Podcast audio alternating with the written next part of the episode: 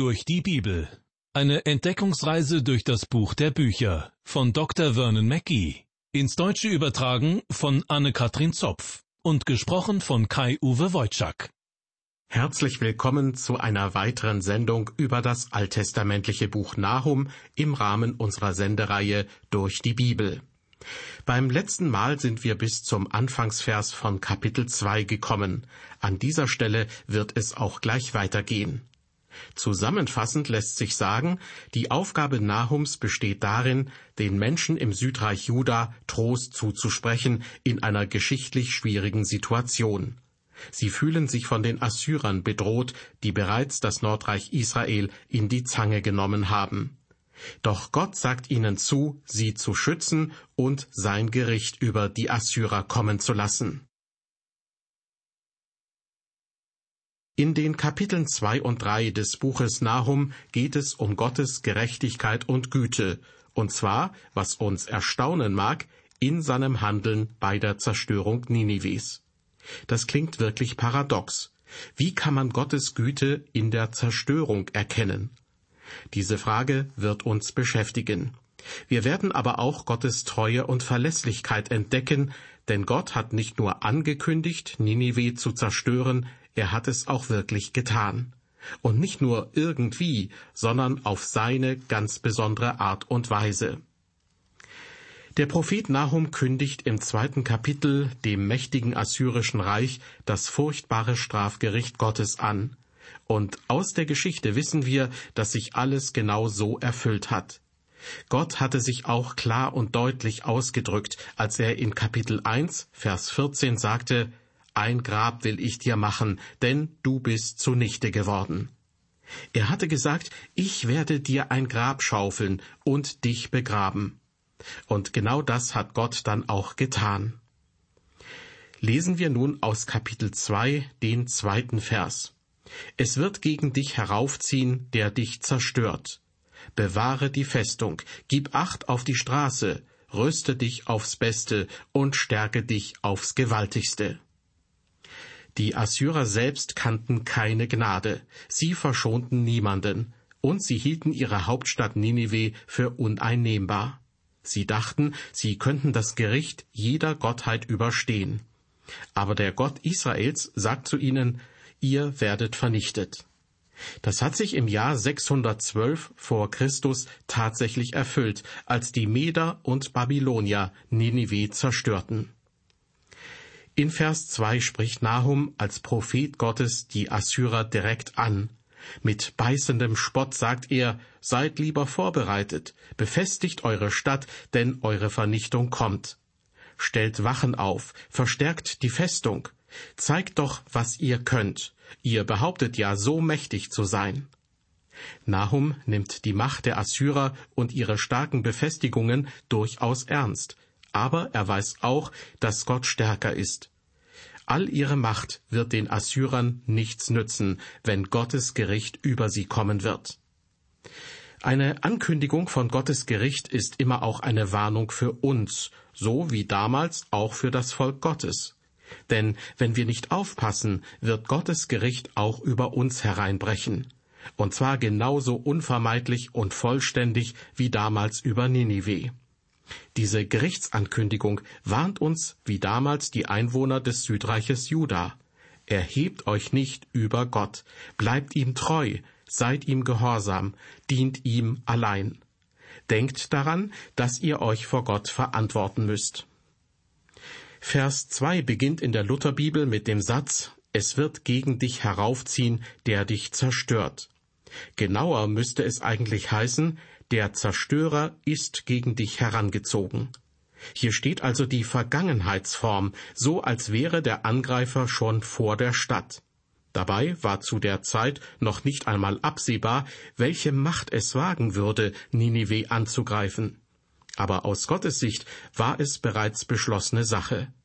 Deshalb finden wir in der Bibel bei vielen Prophezeiungen diese charakteristische Vergangenheitsform, wenn Ereignisse angekündigt werden, die noch in der Zukunft liegen.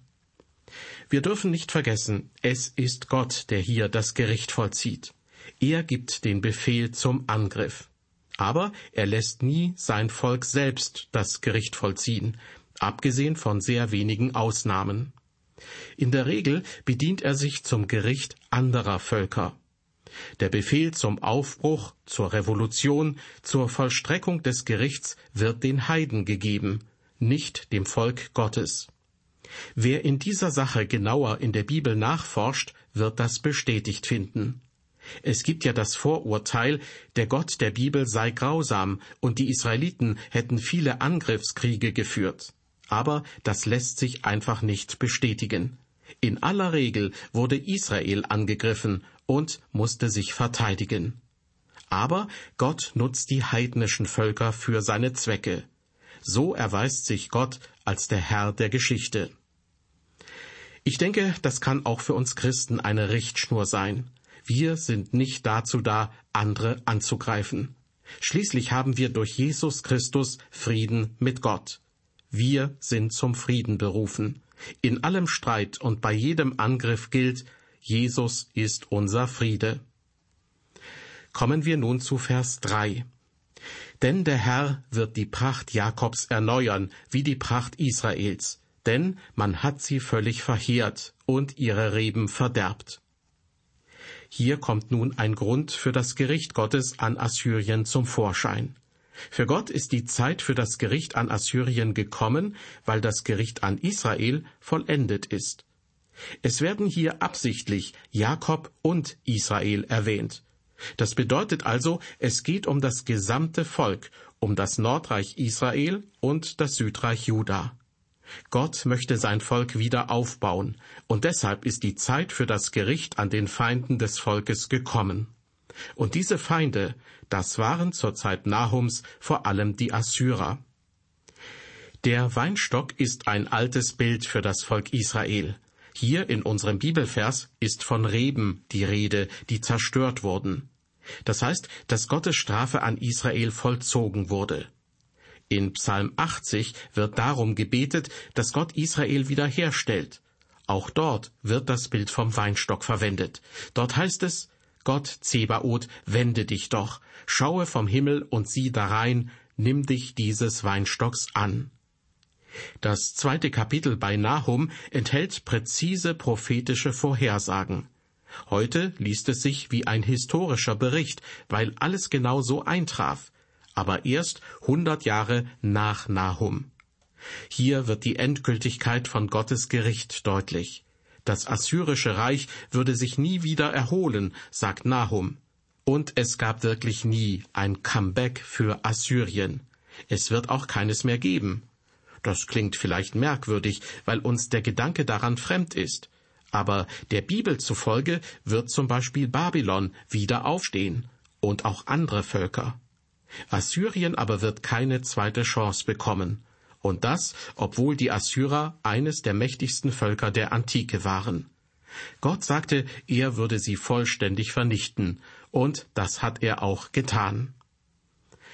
Die Eroberung Ninives wird in den folgenden Versen ziemlich drastisch, ja geradezu reißerisch beschrieben. Es muss schrecklich gewesen sein. Man könnte das Kapitel auch mit einem Paulus-Zitat überschreiben. Was der Mensch sät, das wird er ernten. Die Assyrer waren sehr grausam. Sie waren eines der grausamsten Völker, die es je auf der Erde gab. Ich will hier nur ein Beispiel dafür nennen, wie die Assyrer mit ihren Feinden umgegangen sind. Sie gruben etwa einen Feind in der Wüste bis zum Kinn ein, durchstachen ihm die Zunge und zogen einen Riemen durch die Zunge. In der sengenden Hitze verlor er schier den Verstand und starb schließlich. Das war nur eine der assyrischen Foltermethoden.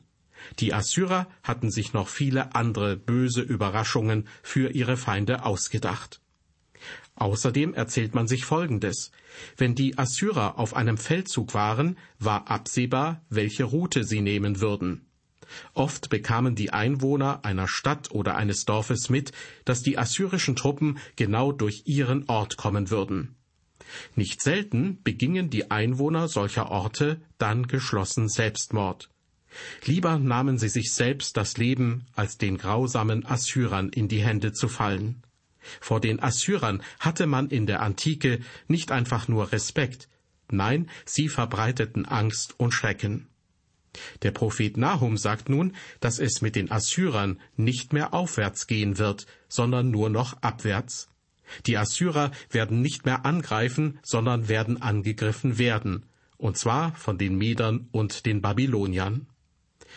Und jetzt weiter mit Vers 4.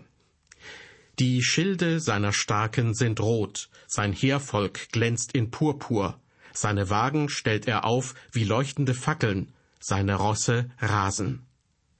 Mit seinen Starken könnten diejenigen gemeint sein, die im Auftrag Gottes gegen die Assyrer vorgehen werden.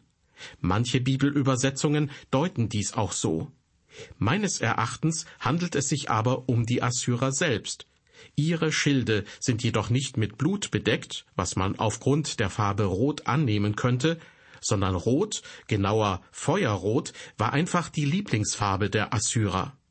Deshalb haben sie dieses Rot sehr häufig verwendet, in der Kunst genauso wie im täglichen Leben und vielleicht auch für die Armee. Manche Bibelausleger hingegen meinen, dass die Assyrer Kupferschilde benutzt haben, die dann im Sonnenlicht rot leuchteten. Wie es auch sei, mit Sicherheit sollte diese Signalfarbe die Feinde abschrecken. Bekanntlich kann psychologische Kriegsführung zum Erfolg eines Feldzuges beitragen. Deshalb machten die Assyrer ihren Feinden so viel Angst wie nur möglich. In der psychologischen Kriegsführung sind Täuschungsmanöver ein wichtiges Element.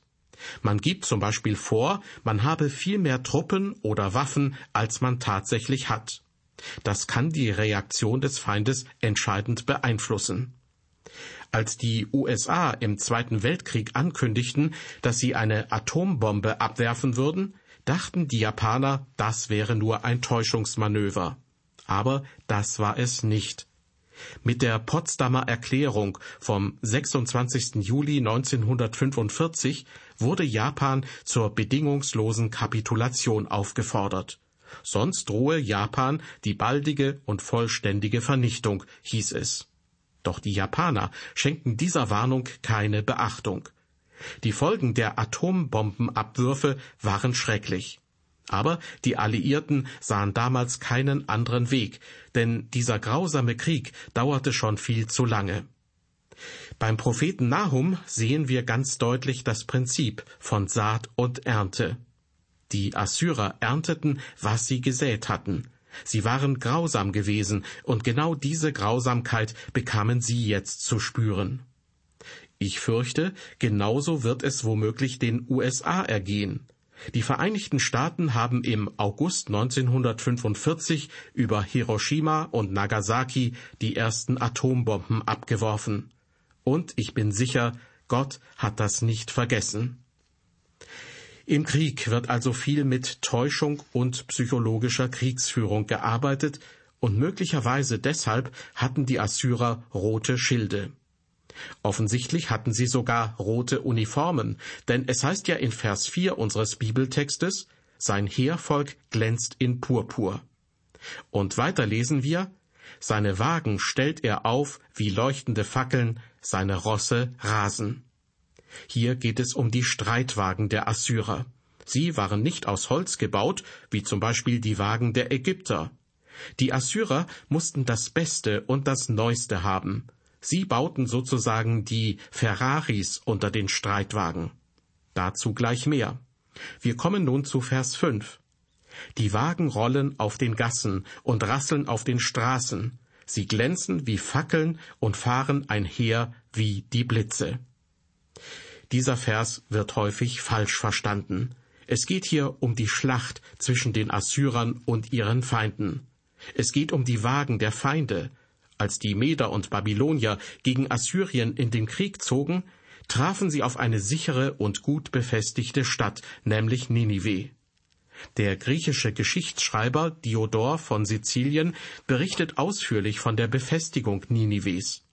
Es gab 1500 Türme in der Stadt und jeder war rund 60 Meter hoch. Ninive war wirklich gut befestigt.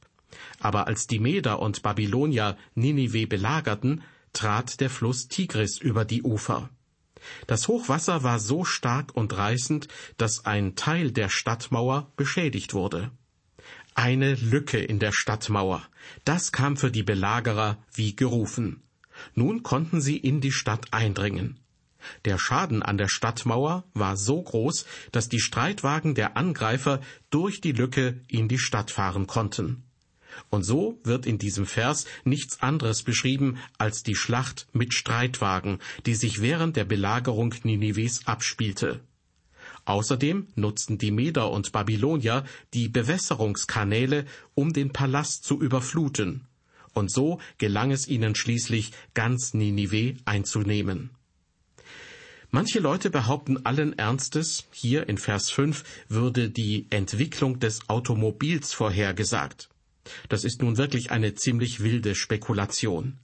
Das Thema Prophetie genießt heute in manchen Kreisen eine ziemlich große Aufmerksamkeit. Das ist in turbulenten Zeiten auch nicht verwunderlich. Aber man muss wissen, dass allzu starke Fixierung auf Prophetie auch fanatisch machen kann. Wenn ich mich recht erinnere, hat Winston Churchill einmal gesagt, ein Fanatiker ändert nie seine Meinung und wechselt nie das Thema. Heutzutage gibt es Leute, die über nichts anderes reden als über Prophetie. Und sie sind sehr eingefahren in ihrer Lesart von Prophetie. Also, dieser Vers hat nun wirklich nichts mit modernen Autos zu tun. Heutzutage rasen vielleicht manche Autofahrer über die Straßen, und manchmal rasselt es auch, wenn ein Auto alt und klapprig ist. Aber dennoch kann das in unserem Bibeltext nicht gemeint sein. Denn in den nächsten Versen sehen wir weitere Bezüge zur Einnahme der Stadt Ninive. Aber was meint Nahum dann, wenn er sagt, die Wagen rollen auf den Gassen und rasseln auf den Straßen? Möglicherweise hatten die Assyrer schon sogenannte Sensenstreitwagen. Das heißt, dass an den Achsen der Streitwagen scharfe Schneiden montiert waren, ähnlich einer Sense oder einer Sichel. Man versuchte mit den Wagen so nah wie möglich an den Feind heranzukommen.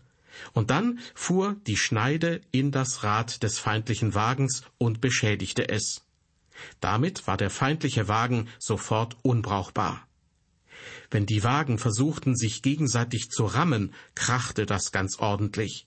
Und die Sensen oder Sicheln am Streitwagen erzeugten vielleicht dieses Rasseln, von dem Nahum in Vers 5 spricht. Die Streitwagen krachten und rasselten aneinander und ineinander. Weiter heißt es, sie glänzen wie Fackeln und fahren einher wie die Blitze.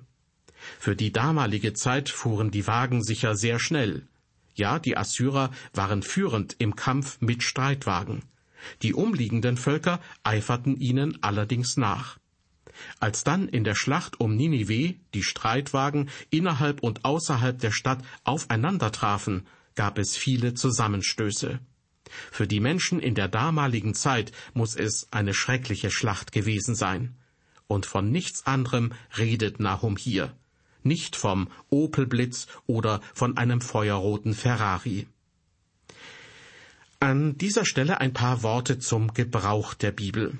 Ich bin sicher, in geistlicher und moralischer Hinsicht können wir vieles aus dem Alten Testament auf uns heute übertragen und auch anwenden. Aber was reale Gegenstände oder auch Pflanzen und Tiere betrifft, da müssen wir ganz genau hinschauen. Wir können nicht einfach Sachverhalte aus der Antike in unsere Lebenswirklichkeit übertragen. Denn wir leben heute ganz anders als die Menschen vor zwei, drei oder viertausend Jahren. Dazu ein Beispiel aus dem Neuen Testament. Jesus sagt, wenn nun das Salz nicht mehr salzt, womit soll man salzen? Es ist zu nichts mehr Nütze, als dass man es wegschüttet und lässt es von den Leuten zertreten. Wir wissen nicht mehr auf Anhieb, für welche verschiedenen Zwecke die Leute zur Zeit Jesu das Salz gebrauchten, und deshalb auch nicht, warum es plötzlich nicht mehr salzte. Denn unser Salz heute verdirbt nicht. Warum sollten wir es also auf die Straße schütten? Wir müssen uns also über die Sache informieren, die die Leute damals, die Jesus zuhörten, ohne weiteres verstanden haben. Etwas in Salz einzulegen war damals die einzige Möglichkeit, Fleisch und Fisch zu konservieren. Ohne Salz verdarben die Lebensmittel sehr schnell. Deshalb war Salz so extrem wichtig. Und so gibt es viele ähnliche Beispiele in der ganzen Bibel. Merken Sie, worauf es mir ankommt? Wir sollten uns davor hüten, die Bibel einfach in unsere Lebenssituation zu übertragen, ohne darüber nachzudenken, was die Worte damals bedeutet haben. Zum Schluss komme ich noch einmal kurz auf das Buch Jona zu sprechen. Ich habe es ja bereits in den vorangegangenen Sendungen angedeutet. Ich sehe Jona und Nahum gern im Zusammenhang. Das Buch Jona ist eigentlich kein prophetisches Buch, sondern eher ein Bericht über Jonas Prophetie und über die Stadt Ninive. Und darüber, wie es mit Ninive und mit Jona weiterging. Aber nach der Erweckung in Ninive verging einige Zeit, und die Menschen wandten sich wieder von Gott ab. Etwa hundert Jahre nach Jona beruft Gott Nahum, und der schreibt ein ganzes Buch darüber, wie Ninive gerichtet wird. Das Buch Nahum ist eine sehr anschauliche Prophetie über den Untergang Ninives. Die Stadt wurde später wirklich komplett zerstört. Sehr lange fand man keine Spur mehr von ihr. Erst im 19. Jahrhundert wurden bei Ausgrabungen Reste von Ninive entdeckt. Und durch diese Ausgrabungen wissen wir heute auch viel mehr über Ninive und das assyrische Reich. In der Sendereihe Durch die Bibel ging es diesmal unter anderem um blitzende Karossen, die jedoch nicht dazu dienten, möglichst flott von Ninive nach Assur zu kommen, sondern um feindliche Streitwagen zu besiegen. Weitere Weissagungen über die Zerstörung Ninives werden wir uns in der nächsten Sendung vornehmen. Bis dahin, auf Wiederhören und Gottes Segen mit Ihnen.